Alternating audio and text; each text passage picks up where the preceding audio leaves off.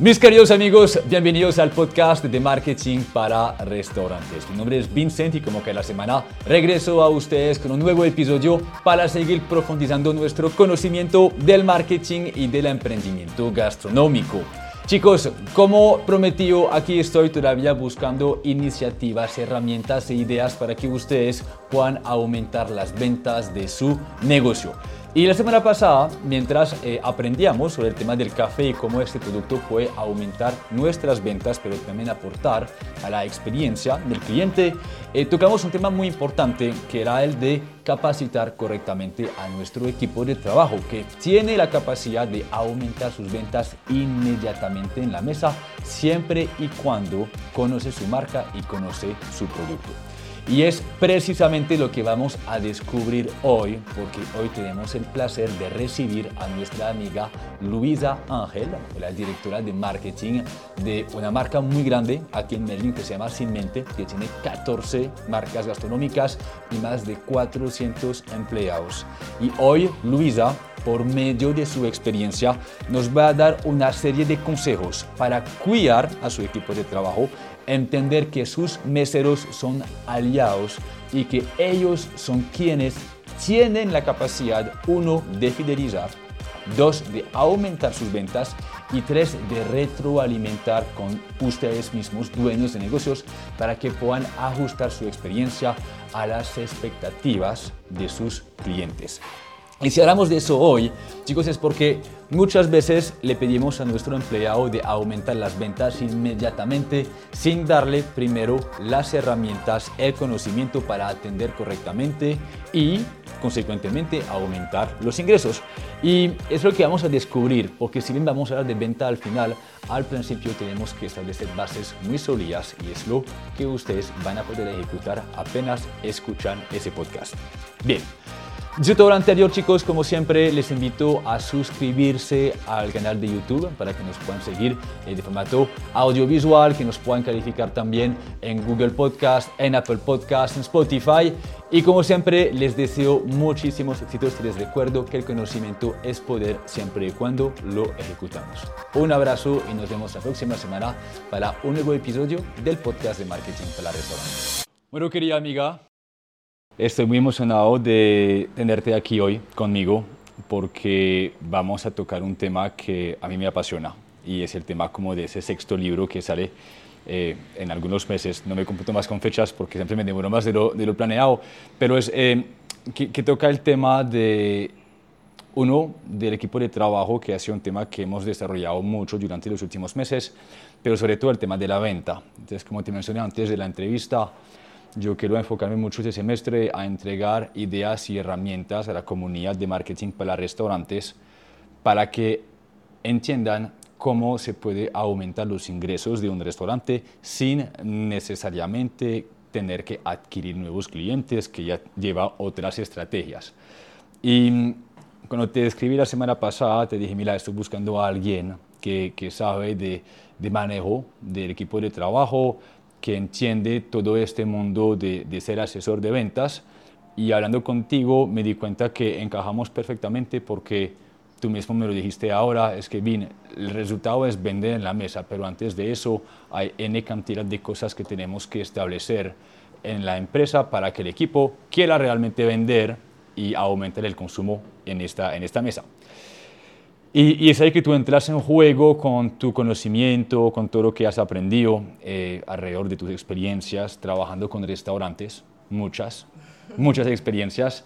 Por lo que lo que me encantaría es que pudieses darnos un pequeño contexto de quién es Luisa, qué hace hoy. Sabemos que tú eres la directora de marketing del grupo Sin Mente, que es un cargo muy grande, ¿sí? dentro del sector porque son, no son pocas marcas, son muchos empleados y son muchas actividades y me parece muy teso porque pues, vos empezaste abajito en el sector y ya estás en un cargo que impacta a muchas personas y, y eres el reflejo perfecto que yo quiero de una persona que tiene ese espíritu hospitalario, que entiende el sector, que tiene esa vocación, pero que también lo logra transmitir a través de otras actividades como lo es el marketing hoy. Sé que tienes todo el contexto para el tema que estamos hablando hoy. ¿Qué te parece si nos cuentas quién es Luisa y de ahí empezamos la, conversación? Perfecto.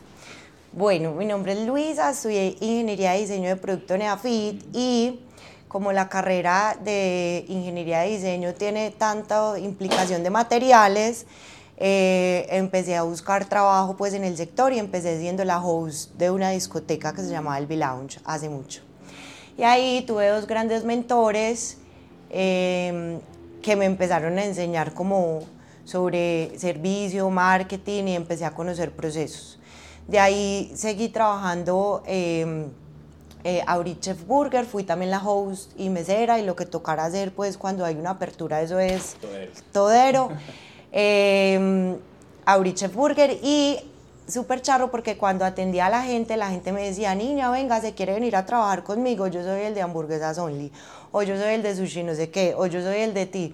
Entonces ahí me di cuenta de que había una oportunidad bacanísima para aplicar como lo que había aprendido en procesos de diseño para diseñar como unos módulos para capacitar el personal de servicio de otros restaurantes. Entonces, eh, hice como, pues me diseñé mi plan de estudio y lo empecé a replicar, pues, o, empecé a buscar clientes y he trabajado con muchos, pues, acá en Medellín. Ya después me cogió el tema del marketing, empecé a trabajar con otros clientes en, en marketing y creo que el marketing también va demasiado relacionado con todo el tema de servicio y ahora pues después de trabajar eh, en el sector tanto tiempo y con tantas marcas, soy la directora de marketing del grupo Sin Mente y ese ha sido como mi proceso. Eh, ¿Qué veo positivo de mi proceso? Es que he sido, fui desde mesera, ¿cierto? Mesera, host, eh, administradora, o sea, como que he pasado por todos los cargos, entonces entiendo muy bien la operación, que me parece súper importante eh, al momento de hacer cosas sobre obvio servicio, porque es netamente operación, o sobre marketing, pues en el sector gastronómico. Que, que es súper importante porque, mm, bueno, ve, obviamente todos queremos vender más a través del marketing y todos buscamos la estrategia perfecta y puede que la encontremos, pero todos los esfuerzos que podemos hacer para lograr que un cliente venga en la mesa y a la hora de llegar no encontrarse con el servicio adecuado ni el asesor correcto para acompañar tanto la experiencia gastronómica como también económica, eh, puede como significar menores oportunidades para el negocio. Eh, y es ahí que creo que, que que, aportas mucho valor porque tú has vivido también la realidad de que es ser un mesero, una mesera en este caso, mm. eh, que es atender a un cliente. Y hay que decirlo, o sea, no son muchos los emprendedores gastronómicos que sirven un plato en la mesa y interactúan con sus clientes. Hay algunos, obviamente, pero muchas veces nos queremos desinvolucrar de esa tarea y delegarla al equipo de trabajo.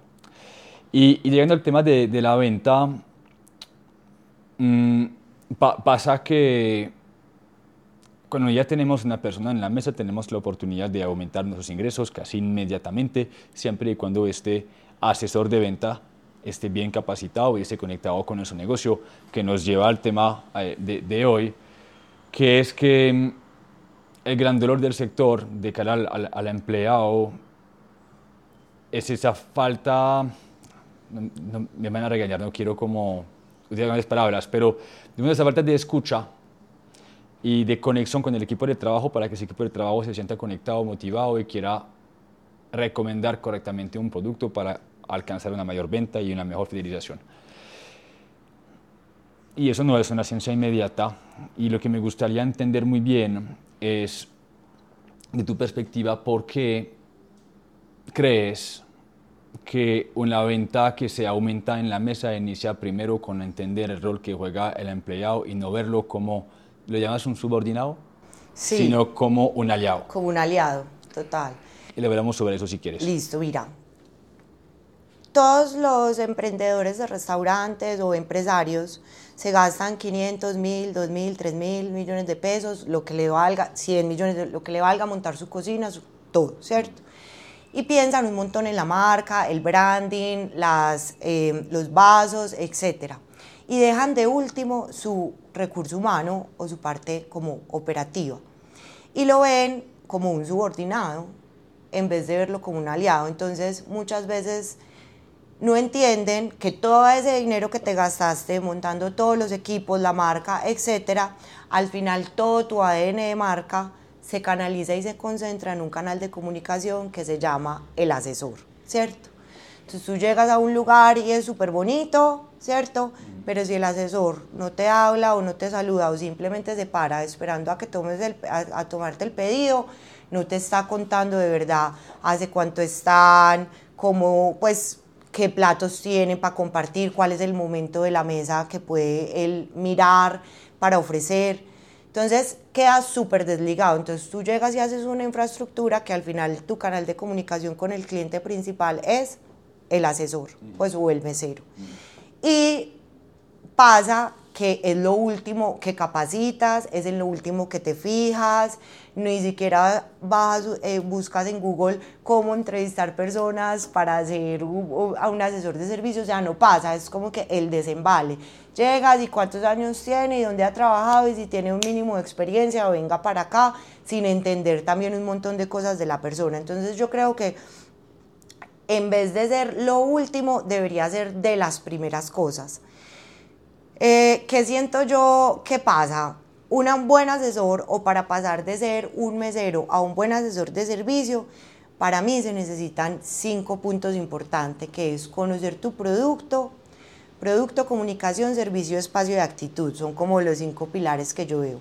Conocer el producto es de verdad que tus asesores conozcan el producto y no es pasarles un, una carta para que se la aprendan de memoria, ¿cierto? Porque ahí no hay emoción ni hay experiencia que él haya tenido con el producto, sino que simplemente memoriza algo. Es súper importante que todos los asesores prueben la carta y yo, en vez de gastarme X plata en hacer otro montón de cosas para atraer clientes, preferiría gastarme la plata en que cada asesor me pruebe toda la carta. ¿Por qué? Porque cuando ellos ya viven esa experiencia o prueban, sienten, así no les gusta, tienen más herramientas para describirlo. Cuando tú describes algo que no conoces simplemente por memoria, hay una parte como emocional y cognitiva, es como una mentira, pero cuando tú conoces, tú sabes perfectamente lo que viviste porque lo viviste o lo que probaste porque lo probaste y tienes muchas más herramientas. Sobre todo cuando te, te encuentras con clientes que preguntan todo. Y es dulce, y es salado, y es ácido, y no me gusta mucho el picante, y si tiene picante, pues si tú no sabes, y en la descripción muchas veces no dice que es picante, y si es picante, ahí lo que vas a hacer es darle una mala experiencia al cliente. Entonces, lo más importante es que conozcan el producto, que lo prueben, que lo sientan, que sepan, que sepan que son los celíacos, que sepan que es un queso mascarpone, que sepan, porque muchas veces lo prueban y saben, pero no tienen todo el contexto y es capacitarlos en ese contexto, ¿cierto? Eh, producto, servicio. Entonces, en servicio, el tema es generarles una ruta de trabajo y un protocolo, ¿cierto? Que no es evidente. Que no es, eh, sí, no pasa, es como que, es como muy, no, usted llega, toma el pedido, no, venga, el protocolo es salude, pregunte si es la primera vez que vienen, si no, cuénteles un poquito, ofrézcales, primero se llevan las bebidas, después se lleva la entrada, o sea, como que todo eso, todo lo, o sea, se da como por sentado, pero en realidad sí tienes que tener una estructura base o una línea para que ellos se aprendan la línea, porque para uno puede ser una cosa de sentido común, pero no no para todo el mundo, ¿cierto? Entonces, como que generar un protocolo de servicio es demasiado importante.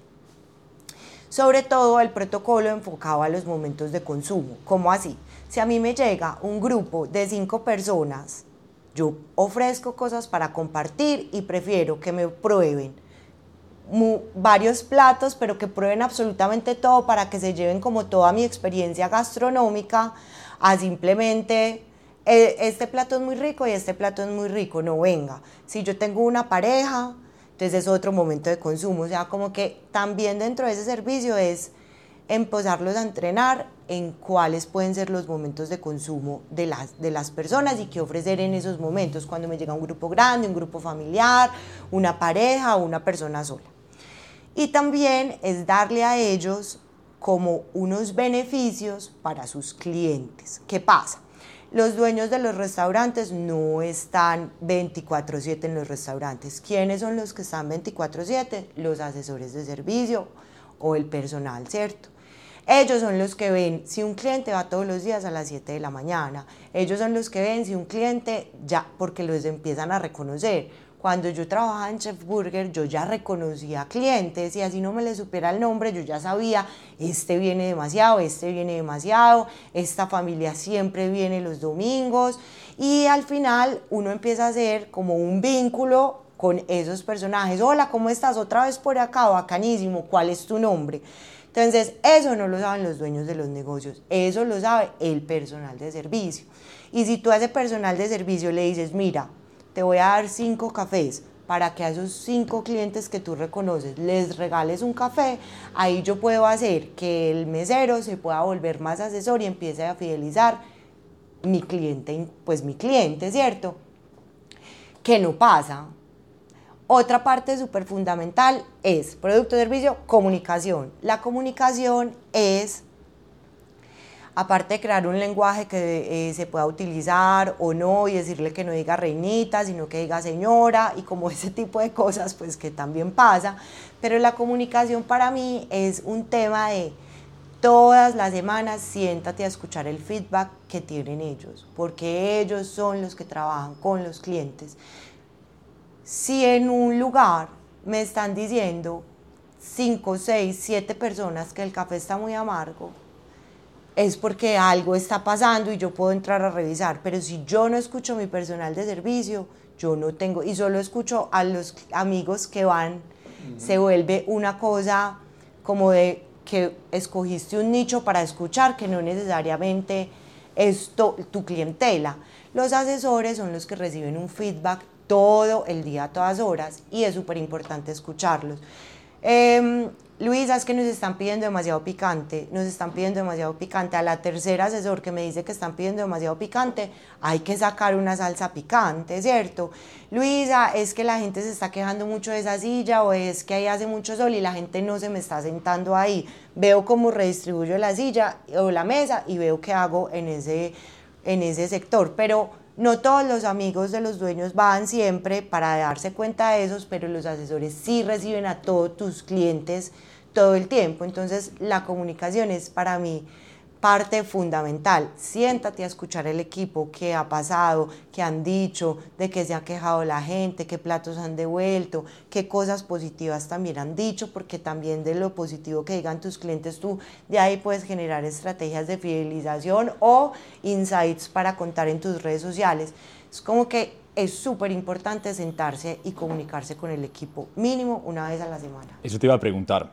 Entonces, esa escucha, porque entiendo también que el, empleado, también el colaborador, necesita comunicarlo al, al, al líder, sino que no, de pronto no se hace así naturalmente y la empresa debería establecer espacios para hacerlo, que sea simbólicamente el momento donde se retroalimenta, más no esperar que la que el mesero no los diga así de repente.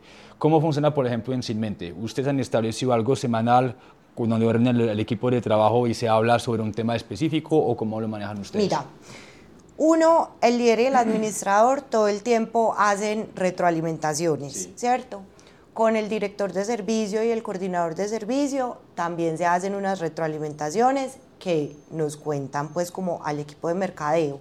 Y aparte de eso, ellos llenan unos formáticos semanales en Drive donde dicen como lo más relevante del equipo. Entonces yo me puedo meter en tiempo real a mirar qué pasó la semana pasada en el botánico, en temas de servicio o en temas de feedback de los asesores. Y cada que se hacen como espacios donde hay eh, capacitaciones que también se hacen una o dos veces al mes, un tema de capacitación del equipo, también es el momento en donde uno recibe el el tema del feedback. O sea que si entiendo bien, durante la jornada laboral el mesero sí o el, el, asesor sí tiene la responsabilidad de comunicar con el líder de servicio y luego ese líder de servicio se siente, sienta una se vez sienta. por semana a, a, entregar la información uh -huh. y también una reunión con el director sí. de servicio. ¿sí? De servicio, sí. Y, y ahí está la retroalimentación. Total, y todo hace el que la tiempo. información sube hasta arriba para que puedan luego retroalimentar y ajustar. Total. Por ejemplo, nos ha pasado. Em, todos los clientes, pues, o la, todos los clientes no, pues, pero la mayoría de clientes no le gusta em, tal presentación de tal cosa, pues, de un plato. Nos ha pasado que porque de pronto es muy incómodo, no sé qué. Cuando ya es más de seis veces que los clientes nos dicen eso, en, un mes cambia la presentación del plato. O sea, el plato está rico, pero el, el bowl donde se sirve está incómodo, ¿cierto?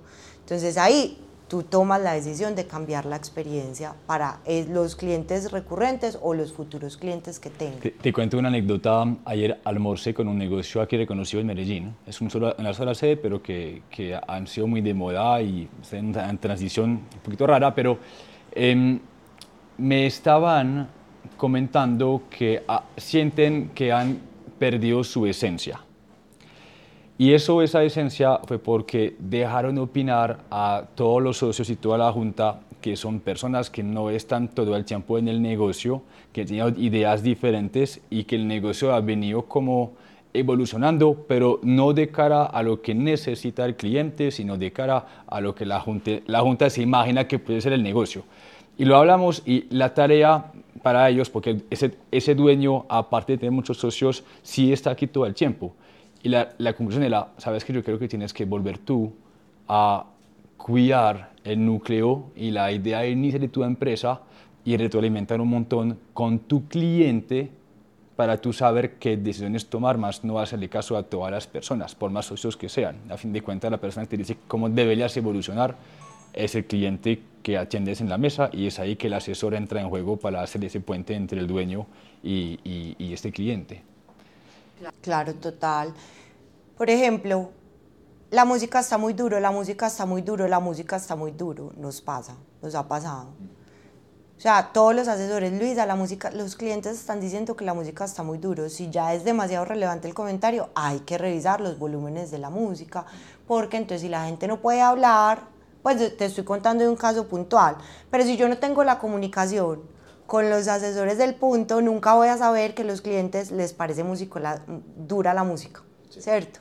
Entonces es súper importante. Yo le daría un consejo a tu cliente y es que no le pare bolas a la junta, sino que le pare bolas a sus asesores. Siéntese con sus asesores. Al final tú eres el que construye con el cliente. Muchas veces uno, o sea, es como un tema muy idealista. Como que muchas veces tú dices, quiero el negocio, quiero que venga esta gente, quiero que sea así, quiero esto, y es como tu imaginario. Pero el momento de la realidad, ¿cierto? Lo- los clientes lo perciben de otra manera, o sea, todo el mundo tiene, eh, pues es que hay cosas muy subjetivas y resulta que tu negocio se te volvió otra cosa, pero porque tus clientes lo volvieron otra cosa, ya está en la decisión de o soy demasiado purista y sigo apuntándole a mi ideal o de verdad escucho a los clientes, hago un trabajo con ellos y con, con el personal y modifico un poquito la estrategia de negocio. Pues es como, como revisar ahí, pero yo digo, pues soy fiel de siempre escuchar a los asesores. Eh, el mismo Rui, en el quinto libro que lanzamos hace poco, él explica, es que vos te puedes planear el mejor negocio e incluso tener la plata lista para invertir, le inviertes y ten la certeza que por más bien planeo que es el negocio, durante los próximos seis meses, sobre todo al principio, vas a tener que ajustar a la realidad de tu cliente. Es que no es, no es blanco o negro, es realmente una constante retroalimentación entre lo que tu cliente objetivo es muy importante. Tu cliente objetivo espera de ti, necesita y tú ir como acomodando progresivamente a esta expectativa. Y eso sugiere comunicación. Total.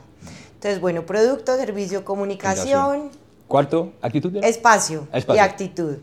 En el espacio es súper importante, sobre todo a los que apenas van a emprender, eh, mirar el tema de los lockers, eh, dónde pueden guardar las cosas, cómo, o sea, dónde es la zona de descanso, porque todo el mundo que hace un restaurante no piensa en sus asesores o sus cocineros o su parte operativa Y al final tu espacio se vuelve un tema en que si tú por las jornadas tan largas tienes que hacer un turno partido, ellos no tienen dónde ir, ¿cierto? No se pueden quedar en el restaurante, o sea, como que nunca piensan en el espacio de esos personajes, ¿cierto? Donde guardar los cascos de la moto si van en moto, nunca hay espacio, ¿cierto? Entonces, para mí es súper importante y que ellos también entiendan y conozcan el espacio porque muchas veces empiezan a juntar mesas. Esto ya es un tema un poquito más técnico, ¿cierto? Pero es importante para mí que los asesores lo sepan. Y pues como obstruyen las rutas de, acceso de los platos y eso. Entonces como que espacialmente tú les tienes que dar las herramientas para saber qué mesas juntar, qué mesas no juntar, cómo es la operatividad. Te puedes dar cuenta que si tienes los cubiertos abajo y se agachan demasiado les va a empezar a doler eh, o van a tener dolores. O sea, como que también tienes que construir con ellos toda la parte de, eh, espacial para la operatividad para que no se les vuelva a ellos un tema peor. Entonces, si todos los individuales están en la parte de arriba y yo siempre me tengo que empinar y me tengo que empinar de 6 de la tarde a 2 de la mañana durante 6 días de la semana, se vuelve súper, o sea, se vuelve incómodo, entonces empiezan poniendo las otras cosas en otras partes, entonces el tema del espacio también es como de construcción con ellos, los mismos en la cocina. Yo no soy muy experta como en temas de cocina, pero también a veces hacen unas cocinas divinas, pero con operatividad cero, ineficientes, entonces como que es súper importante escuchar a la, a la operación para generar espacios eficientes, porque ellos son los que todo el día todo el día son los que tienen que poner cubiertos, servilletas, los aleros, los pimenteros, dónde los voy a llenar, los alceros. Y si están en un espacio ineficiente, se te vuelve una operación ineficiente. Y el tema de actitud es un tema más eh, relacionado con temas de salarios emocionales, que mucha gente no lo piensa. Y es, son pelados que te trabajan hasta las 2 de la mañana que, o, o 2 del día, pues dependiendo de cómo sea tu, tu operación pero que casi siempre pues eh, no es un secreto que los restaurantes venden más en los fines de semana, que son pelados que no tienen vida social porque casi todo el tiempo están los, sus fines de semana trabajando. Y eh, se vuelve como, si venden tanto, les doy una bonificación de tanto, o a veces ni siquiera como dan bonificación, pero no se preocupan en un tema como emocional. Es, venga, yo le voy a, eh, le voy a medir por saberse la carta y por generar ventas, pero le puedo dar una recompensa de salga durante una semana media hora antes. Eso para ellos es vale lo me, vale oro. Entonces no necesariamente son cosas em, económicas, pues, sino que pueden ser temas em, que no, pues, no, no, no que reciban plata, sino que reciban como ciertos beneficios. Por ejemplo, hacer una alianza con una peluquería, entonces, pues o con algo de, bienestar. Mm. Entonces, mira, si tú vendes esto o yo te regalo las uñas para las asesoras o la host para que esté bien presentada. Eso vale más que si me das 40 mil pesos, 50 mil pesos más, ¿cierto?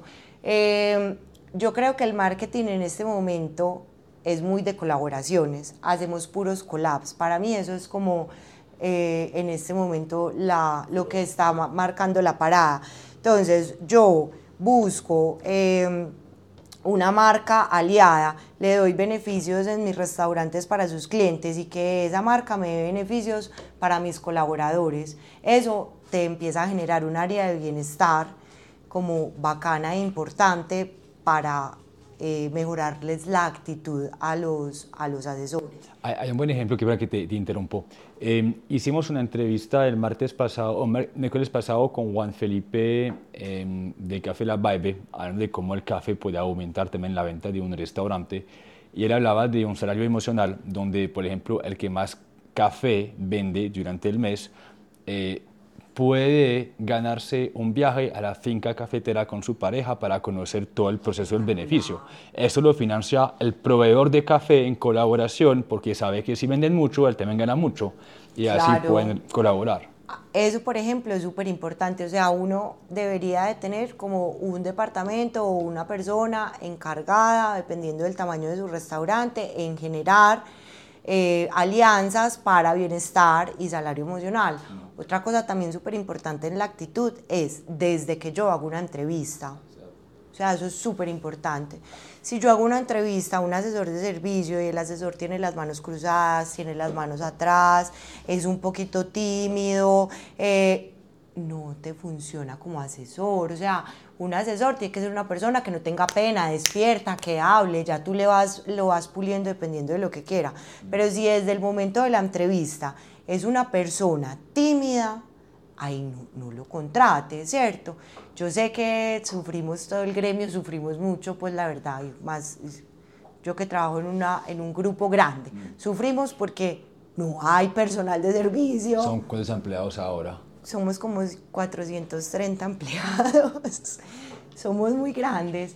Em, pero sufrimos todo el tiempo. Uno de nuestros dolores grandes es no pues no hay asesores de servicio, nadie quiere trabajar, entonces tú tienes que continuar con una operación con la que ya venías, entonces muchas veces uno se vuelve súper flexible al momento de contratar, pero si a los pequeños, desde el lujo, los que son pequeñitos, desde el lujo de de verdad hacer como una entrevista consciente, si es alguien tímido, no lo contraten. O sea, es que alguien, una persona como con chispa, que habla, que es como que se quiere comer el mundo, ese es el personaje que tú debes tener como asesor. Pero un penosito no. Una entrevista con los brazos cruzados, definitivamente no. Sobre todo si te llamas sin mente. total. Pero es, es, muy bien porque ahorita cuando empezaste dijiste es que el ADN de la marca se transmite a través de ese canal de comunicación que es el asesor de venta a fin de cuentas.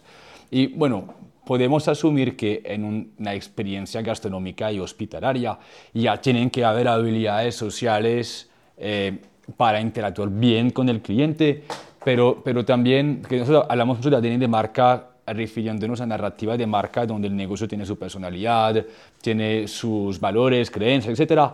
Y eso permite también definir el empleado objetivo. Y Tomemos el ejemplo de General, una de sus marcas, o incluso Criminal, Taquería, donde tenemos un perfil relativamente homogéneo del equipo de trabajo, todos se hacen, todos se parecen, y eso es el perfil psicográfico y la actitud de este empleado. En mi mundo ideal, ¿cierto? Todos los empleados de criminal deberían ser los vatos. Pues el tatuado de la cara, o sea, el personaje, ¿cierto? En el ideal. Eh, pero sí, claro, entonces tú con tu ADN de marca empiezas a construir ese perfil también para que vaya más alineado. O sea, yo no me imagino, por ejemplo, en un mondongos, ¿cierto? Que es súper típico, un pelado sollado, tatuado, hey, ¿qué más? Eh, entonces, que le va a dar una arepita. No, ¿cierto? Uno se imagina el típico paisa culebrero, entonces, qué buenas tardes, o sea, hasta con el acento así, porque pues es un restaurante típico, entonces, o el señor tradicional de restaurante típico, ¿cierto? Súper formal. Eh, entonces, claro, uno va generando como unos ADNs, eso también es súper importante, y explicarles a los asesores el ADN, que es un, o sea, por ejemplo, a nosotros nos pasa, no, general es un old menio, entonces los asesores nos dicen, ¿qué es un old menio? Entonces uno, vení, te tenés que sentar a explicarles, cuál es el ADN de marca, qué es lo que queremos, mostrarles una presentación con referentes a nivel eh, mundial, contarles qué es esto, que vamos a recibir un público extranjero por estar en un hotel. O sea, como que sentarte a masticárselo de la manera más eh, amable posible, sin muchas palabras en inglés, sin con eh, un briefing, entonces te voy a hacer el briefing ellos se quedan como, que es un briefing? Pues, o sea, no, o sea, parte de la labor de uno es bajarle de verdad la ADN marca de una manera simple, que ellos entiendan dónde es que están trabajando y qué es lo que uno quiere lograr con el lugar, que no pasa.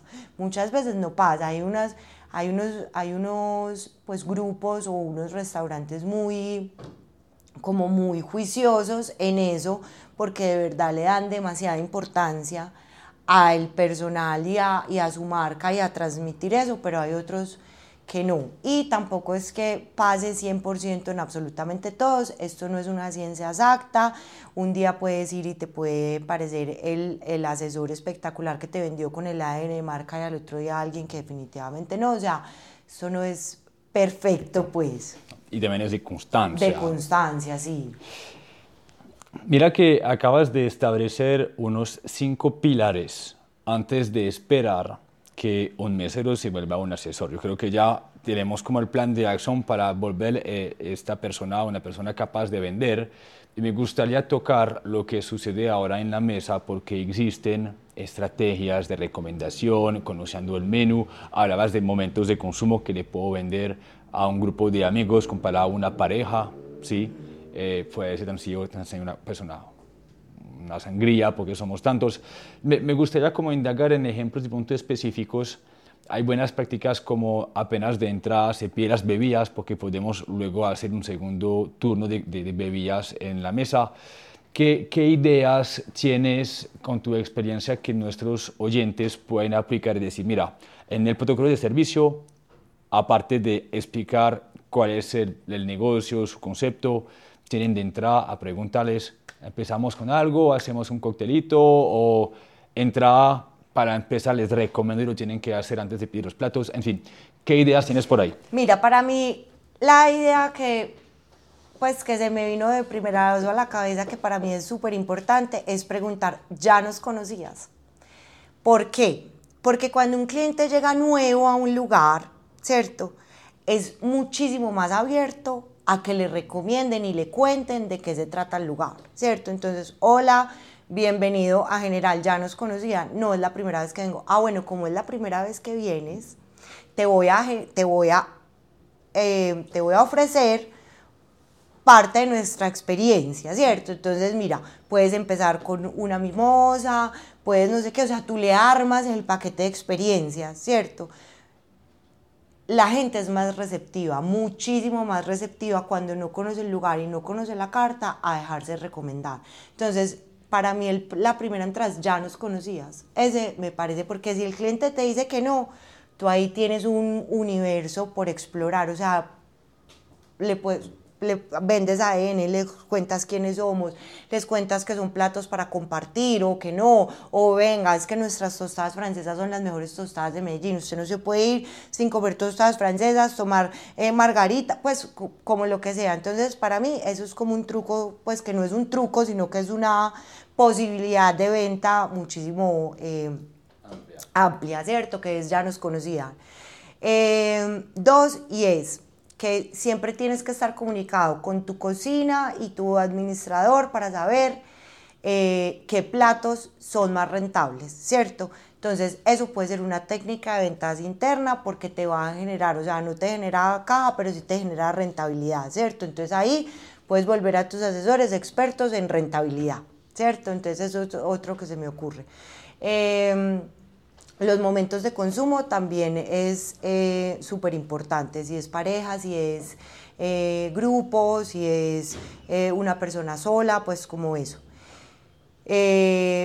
por lo general me parece súper bacano cuando tú ofreces a grupos mayores de cuatro temas para compartir y que te prueben muchas cosas del menú a que pidan eh, platos unitarios. Se vuelve, independientemente de la carta que tengas, se vuelve un tema que te genera más consumo, ¿cierto?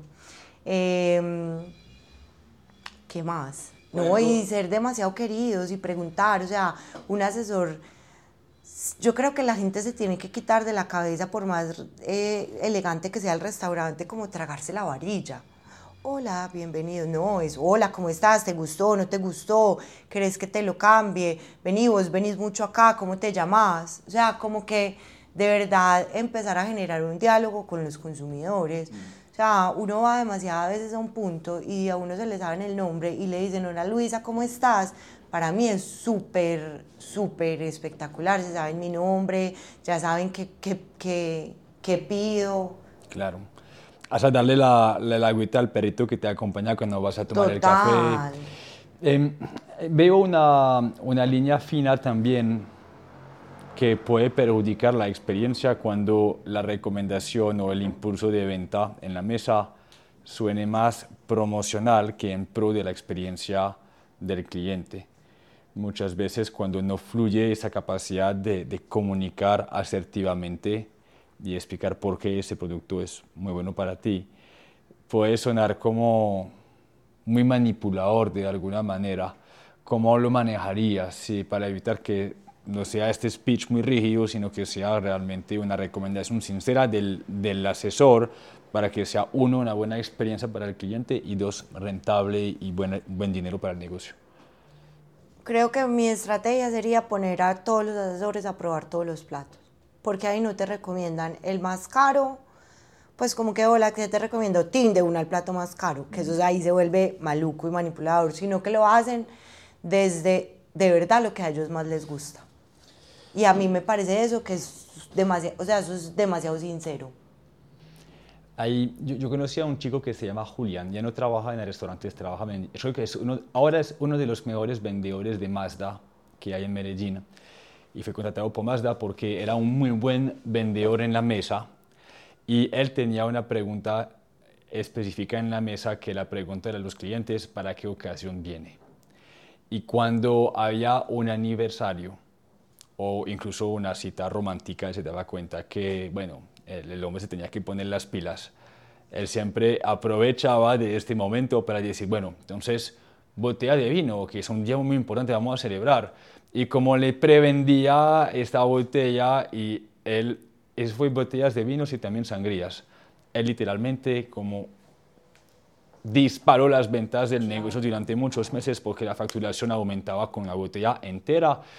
Y al hombre, pese ya es un tema muy no sé si machista o algo, pero da pena decir que no. Obvio, como no le voy a gastar la botellita a mi novia o a mi pareja y, y funcionaba muy bien. Y me parece de vez en cuando un poquito pushy, pero funcionaba y la gente volvía. Entonces, de pronto no le estamos haciendo tan, tanto daño a fin de cuentas al, al, al cliente. Al bolsillo de pronto, pero al cliente. Así, no, al cliente no, pues una botellita de vino con la pareja, o sea, da demasiada felicidad. Sí, demasiado, demasiado. Da demasiada felicidad, sí, esos son, ahí es cuando te digo que es entender los momentos de consumo, pero muchas veces como los asesores o los, pues sí, los asesores no tienen la oportunidad de ser clientes o de tener esos momentos de consumo, para ellos no es obvio.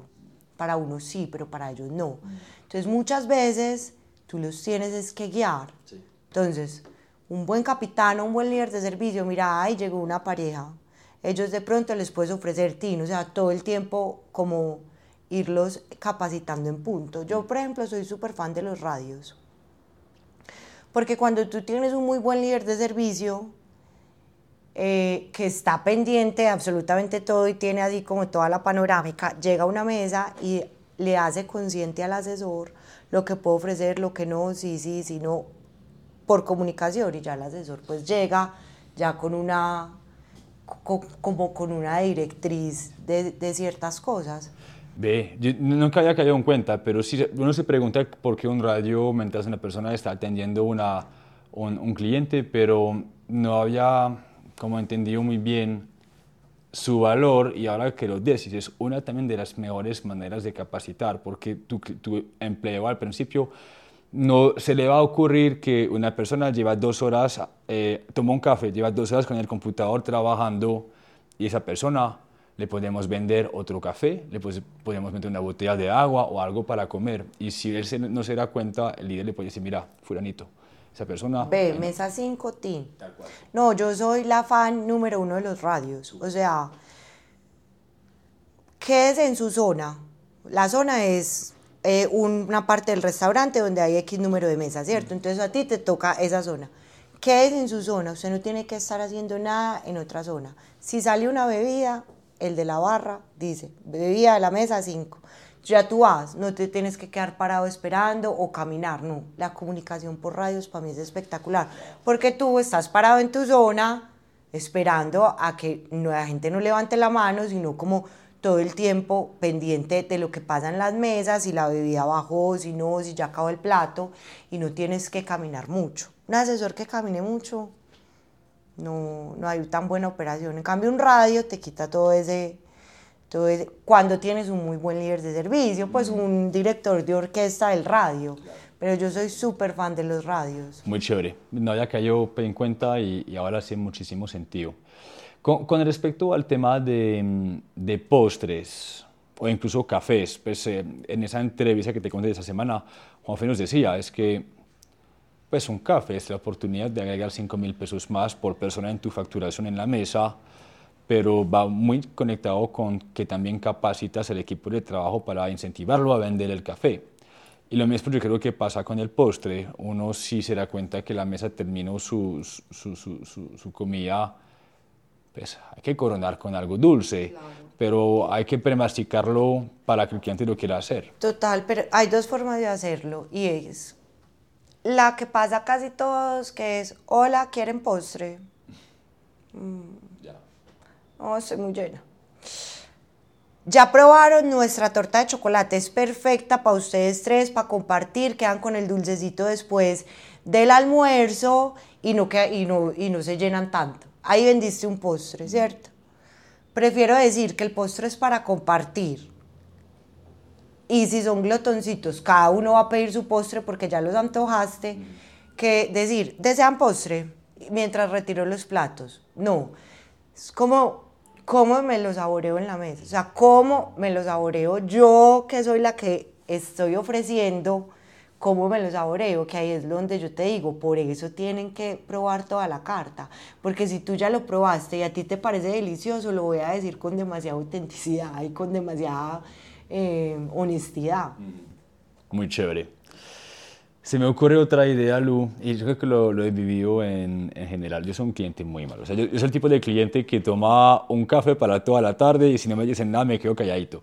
Y lo mismo con el agua, porque uno va al restaurante y pide eh, agüita, porfa. Y uno es, lo que quiere decir es agua de la llave gratuita para que yo pueda pasar. En Medellín, pues, porque haces eso en otra parte y te intoxica. Sí, te intoxica. En Medellín sí es una, es una ventaja.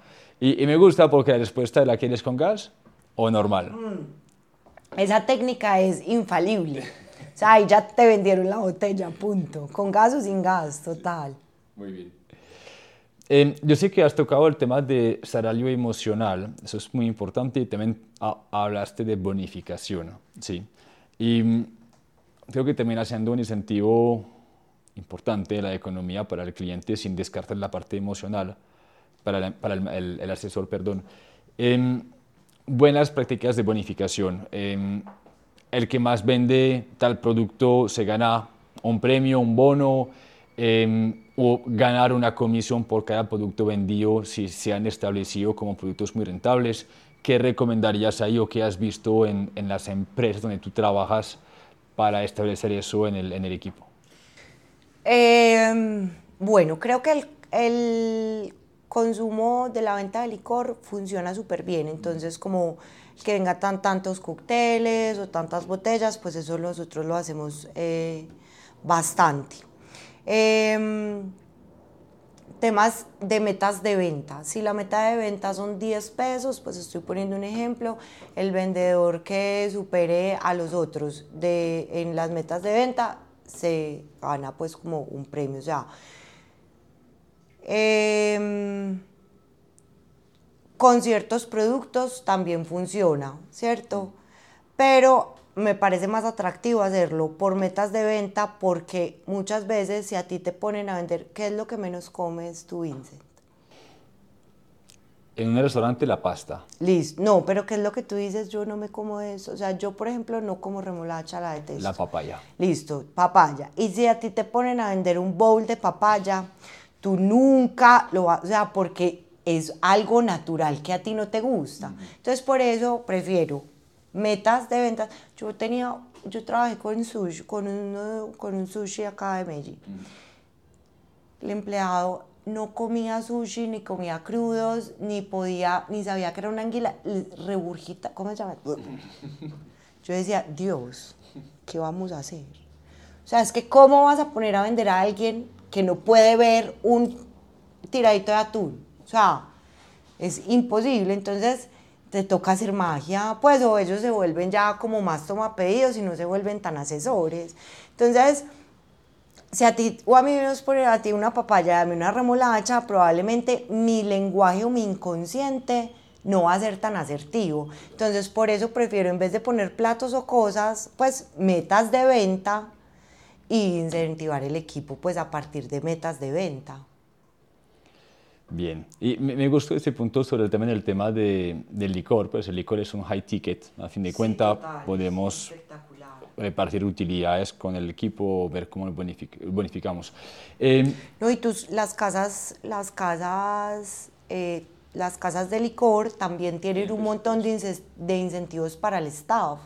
¿Cierto? Entonces, es, ahí volvemos al collab. Haz alianzas con las casas o con tus proveedores para incentivar el staff en la venta, pues, como de un producto. Un producto. Eh, eh, sé que si eres muy partidaria de eso, eh, yo creo haberlo visto con algunos de los negocios. La mesa termina siendo un punto de contacto muy importante para vender productos y de vez en cuando no aprovechamos de algo tan sencillo como un hablador, ¿sí? Para, no sé, comunicar un, un cóctel o un plato de temporada. Un hablador no tiene que ser necesariamente feo, hay maneras de manejarlo. ¿Tú qué opinas de eso para fomentar la venta? Me parece espectacular, si vas a todos los puntos de mente, entonces hemos hablado sí, sí. sí, Y por eso imagino, por eso lo hacen. Sí, claro, mira, muchas veces, o sea, está como la carta, la imagen, pues el QR de la carta, pero nosotros, o sea, uno ya desde marketing, no desde el servicio, sino ya hablando como marketing, uno genera un montón de estrategias para aumentar productos, generar más rotación de productos, sobre todo con el trago. Si tengo una botella de un whisky específico que hace mil años no me rota, venga, yo le doy rotación. Obvio, lo bueno es que el trago obvio nunca se daña, pero tú sí tienes que vivir rotando tu inventario, ¿cierto? Entonces, el hablador funciona perfecto porque además hay tipos de clientes. Entonces, el cliente específico es el que simplemente te mira y te dice, no voy a ver la carta. O sea, te cierra la comunicación con el asesor, pero es por el cliente, ¿cierto? El asesor llega, hola, bienvenido, es la primera vez que vienes, no voy a ver la carta, gracias, ya. Tú ahí no tuviste oportunidad de venta de nada, ¿cierto? Pero él sí ve lo que pasa en la mesa, lo que pasa en los individuales, que eso hace parte también de una experiencia de servicio. Hay individuales en donde puedes rayar, jugar mientras esperas a alguien, o sea, ya es como la creatividad con tu equipo de marketing que le puedas dar a las personas con las que se, pues a los objetos con los que interactúa la mesa. Y agrega valor. Sí. Ve, no, no, había contemplado hablar de eso, pero yo creo que puede ser una, un tema interesante. Eh, ayer hicimos una clase muy tarde con una universidad en Ecuador de, de marketing gastronómico y la universidad me preguntó sobre cómo pedir calificaciones, porque les hablaba de Google Mi Negocio TripAdvisor siendo eh, medios muy importantes para uno posicionarse y dos, convertir eh, visitantes en, en, en clientes en esas páginas. Y yo les dije, es que una, una reseña no se espera, se pide. Sé si eso es verdad. Yo recuerdo que trabajando con restaurantes decíamos a los meseros, mira, tienes que pedir la calificación siempre y cuando tú sientes que el cliente ya vivido una buena experiencia. Tú eres la persona capaz de discernir si Lu, cuando vino, pasó bueno y decirle al final, Lu, eh, si nos puedes ayudar con la calificación, sería maravilloso porque nos ayuda con la empresa a medir nuestro servicio y, y compartirlo con los clientes. Y yo me recuerdo en general, ustedes tienen impreso un pequeño código QR con TripAdvisor donde las personas pueden de una vez ir, a Trip y a calificar. ¿Qué nos puedes recomendar sobre esto? Que es necesario, o sea, es indispensable. Es más, se pueden generar demasiadas estrategias, una reseña por un café, eh, el, el, el, asesor también debe decir, ¿te gustó mi servicio? Porfa, califícame con mi nombre en TripAdvisor si te gustó. O sea, es, se debe comunicar, se debe gestionar, se debe poner en todas partes. Creo que es un canal de comunicación espectacular. Que, pues, nosotros a veces damos incentivos por TripAdvisor. Sí el que más calificaciones recibe con su nombre. Con su nombre. Sí. Bien, eso fue lo que les dijimos, es que ustedes pueden gamificar, o sea, hacer un juego de quién es más mencionado durante el mes y puede ser un empleado y puede ser un mes. Total. O si tenemos 100 reviews en TripAdvisor, si este mes llegamos a 200, algo pasa. O sea, una pola para todo el equipo al terminar un turno. O sea, si llegamos a eso, es, es demasiado válido. Es que, Vincent, yo en marketing en sin mente me puedo, o sea, no sé, me puedo quemar el cerebro, ¿cierto? Pero al final, ¿quién es el que hace absolutamente todo con el cliente? El asesor. Yo puedo sacar una estrategia, un incentivo, un dos sobre uno de nada, pero una cosa bacanísima con TripAdvisor, todo. Pero si el asesor a mí no me copia y lo comunica, no pasa nada. Me quedo en Instagram, lo que pueda comunicar por Instagram. Ellos son nuestro mayor canal de comunicación con el cliente, nuestro mayor canal de comunicación. Yo creo que todos los restaurantes tienen que ver a sus asesores como su comunicador principal.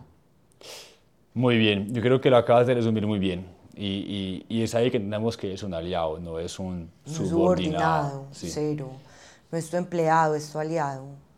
Porque también me ha pasado que hay muchos, como que en países como este, pues eh, el servicio es como mal visto, pues como... No es como, no es como sí, cero. Pues uno va a México y el servicio es una cosa absurdamente espectacular. En Estados Unidos esa gente se mata por servir y por los tips. O sea, como que hay una cultura de servicio muy potente donde tu vocación, pues, o tu, porque eso no es una profesión, es como un, tu oficio, es un oficio, es súper bien visto, ¿cierto? Acá no. Entonces es como que Ah, pues el mesero, ah, pues el mesero. Vení, es una de las herramientas más importantes que vos tenés. Y si vos como dueño lo empezás a ver así, los empoderás así, de verdad vas a hacer una diferencia. Porque si lo ves como un empleado que no puede probar la cocina, que no puede no sé qué, que tiene que hacer un montón de cosas, al final vas a tener un montón de gente subordinada, aburrida, comunicándose con tu cliente. O sea, de verdad tiene que ser, tienen que ser tu coequipero full. Bueno, yo creo muy contento con esa entrevista. Estamos bien en tiempo, ¿cierto? Perfecto, muy bien. ¿Precisa? 55 minutos, tiene chance para... Muy bien. Vamos muy bien. Eh, Lu, yo, pues, yo ya cumplí con la misión que yo quería como escuchar y, y lo manejaste perfectamente. Quiero muy, muy agradecido. Yo siempre me gusta dejar un, un, último espacio por si nos querés compartir algo. Tenemos personas que viven en México, en Chile, en Ecuador, en Colombia, obviamente en Estados Unidos, incluso España. Y, siempre dejamos como esta última palabra por si les quieres decir algo, sea desde el emprendimiento, el manejo de los colaboradores, la vía, lo que tú quieras, quieres que decir la comunidad. Que piensen en sus asesores, comuníquense con sus asesores, que ellos son los que tienen eh, como todo el feedback de sus clientes y que de verdad si quieren tener como mejores ventas, eh, menos rotación de personal eh, y generar, empezar a generar una comunidad de marca, ellos son el canal principal. Maravilloso una vez más, gracias. Uno, por tu presencia. Dos, por tus consejos antes del encuentro. Yo me los llevo para trabajar todo. El emprendimiento no es fácil. Em, y aquí siempre están las puertas abiertas. Quiero, no, no lo he hecho suficientemente, siento, me siento en deuda. Nos abriste las puertas de, de Eli Café. Tú fuiste de las primeras personas que han creído en gastronómicamente. Total. Y te quiero aquí agradecer públicamente. Una espectacular. Gracias. Muchísimas gracias. Esta es tu casa, además que somos vecinos, entonces cuando quieras, bienvenida por aquí. No, mil gracias por esta invitación. gracias. Listo.